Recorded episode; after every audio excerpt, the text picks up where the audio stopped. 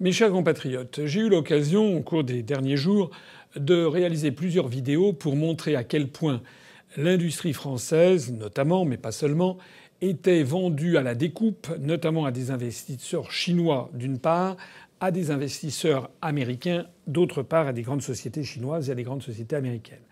J'en ai tiré la conséquence que le slogan selon lequel la France devrait absolument appartenir à l'Union européenne pour faire contrepoids à la Chine et aux États-Unis était en fait une sinistre plaisanterie, parce que plus l'on construit l'Europe, plus l'on défait la France, plus l'on abaisse ses protections naturelles, son patriotisme économique et industriel naturel, et parce que du fait de la présence de certains articles des traités, comme l'article 63 du traité sur le fonctionnement de l'Union européenne qui organise la totale liberté des mouvements de capitaux, en réalité, eh l'industrie française est en fait en passe de, de s'effilocher, de disparaître au profit notamment de l'industrie étrangère, en particulier chinoise et américaine. Je voudrais ajouter un élément qui a été porté à la connaissance du public il y a quelques jours par un article assez sensationnel de Michel Cabirol dans le journal La Tribune du 5 décembre dernier il a attiré l'attention du public sur le fait que les programmes de recherche européens de l'Union européenne bénéficient à des États qui sont soit des États associés à l'Union européenne, qui ont passé des accords d'association, comme par exemple l'État d'Israël ou la Norvège, ou bien à des États tout à fait étrangers, comme par exemple les États-Unis euh, euh, notamment. Alors, euh, les programmes de recherche sont lancés par l'Union européenne tout le monde peut y souscrire, et puis il y a des groupes étrangers qui y souscrivent, et puis euh, qui arrivent à tirer leur épingle du jeu, dans des proportions qui sont loin d'être anecdotiques. Au cours des dernières années, il y a eu un programme de recherche et développement financé par l'Union européenne sur les années 2007-2013 et un autre programme baptisé Horizon 2020 de 2014 à 2020. Or, les calculs qu'a effectué Michel Cabirol sont assez hallucinants. On s'aperçoit que 10%, 8 à 10% environ des fonds versés par l'Union européenne ont bénéficié à des groupes industriels ou de recherche qui n'appartiennent pas à l'Union européenne. C'est quand même incroyable, surtout compte tenu des sommes en jeu.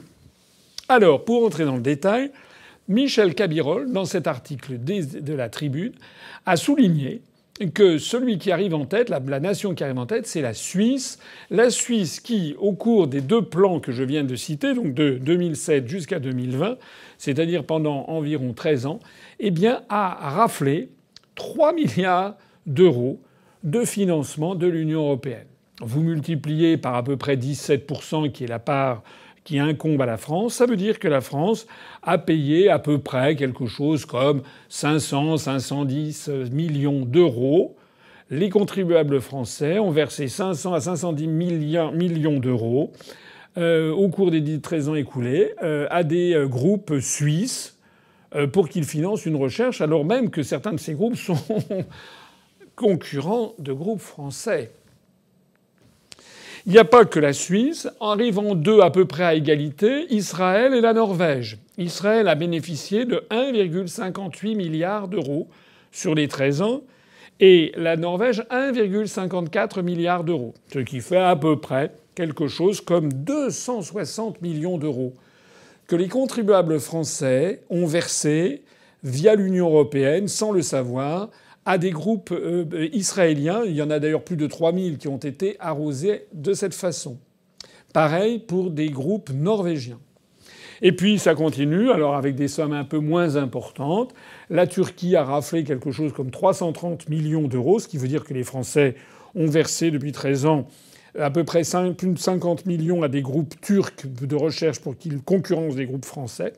Et même les États-Unis ont bénéficié de à peu près 128 millions d'euros, ce qui veut dire que le contribuable français, tenez-vous bien, a versé 20 millions d'euros aux États-Unis d'Amérique, euh, euh, à des groupes américains, sur des programmes de recherche financés par l'Union européenne. On croit rêver. Enfin, c'est absolument. Enfin, je veux dire, on, est, on reste sidéré par l'énormité du scandale. Ça n'existe nulle part ailleurs au monde. Je rappelle que nous venons de déplorer le rachat désastreux d'un actif stratégique du patrimoine de la France, qui est l'entreprise Latécoère. Latécoère, euh, qui a été vendue à un fonds euh, d'investissement américain situé d'ailleurs aux îles Caïmans. J'en ai parlé dans une autre vidéo, et qui a été euh, valorisé quelque chose comme 365 millions d'euros. Ça veut dire que la France aurait pu nationaliser à 50% cette entreprise en versant quelque chose comme 180 millions d'euros. On a laissé fuir l'ATCOR avec tous les inconvénients que j'ai indiqués dans une autre vidéo dans les mains d'un fonds d'investissement américain. Ça veut dire les brevets qui vont avec. Ça veut dire également l'application de la loi les lois extraterritoriales qui permettent aux États-Unis maintenant d'empêcher des exportations de produits français qui comporteraient des éléments fabriqués par la TECOR. Enfin, c'est dément.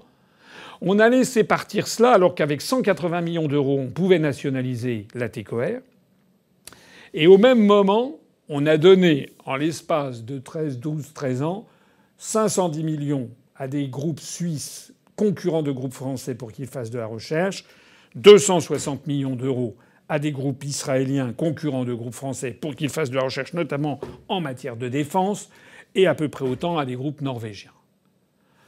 On, hésite entre la haute trahison, la forfaiture ou tout simplement l'imbécilité généralisée des élites européistes françaises en général, et puis euh, de ce duo euh, Macron-Philippe euh, en particulier. C'est absolument, absolument, absolument scandaleux. J'ai expliqué dans une autre vidéo ce qui se cache derrière tout ça.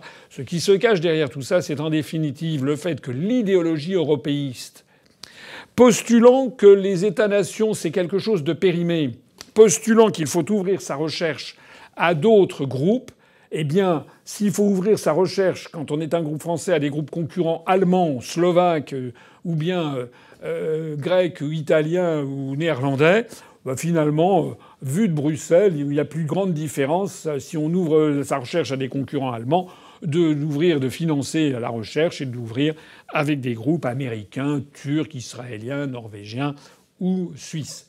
Voilà où nous mène l'idéologie de la construction européenne.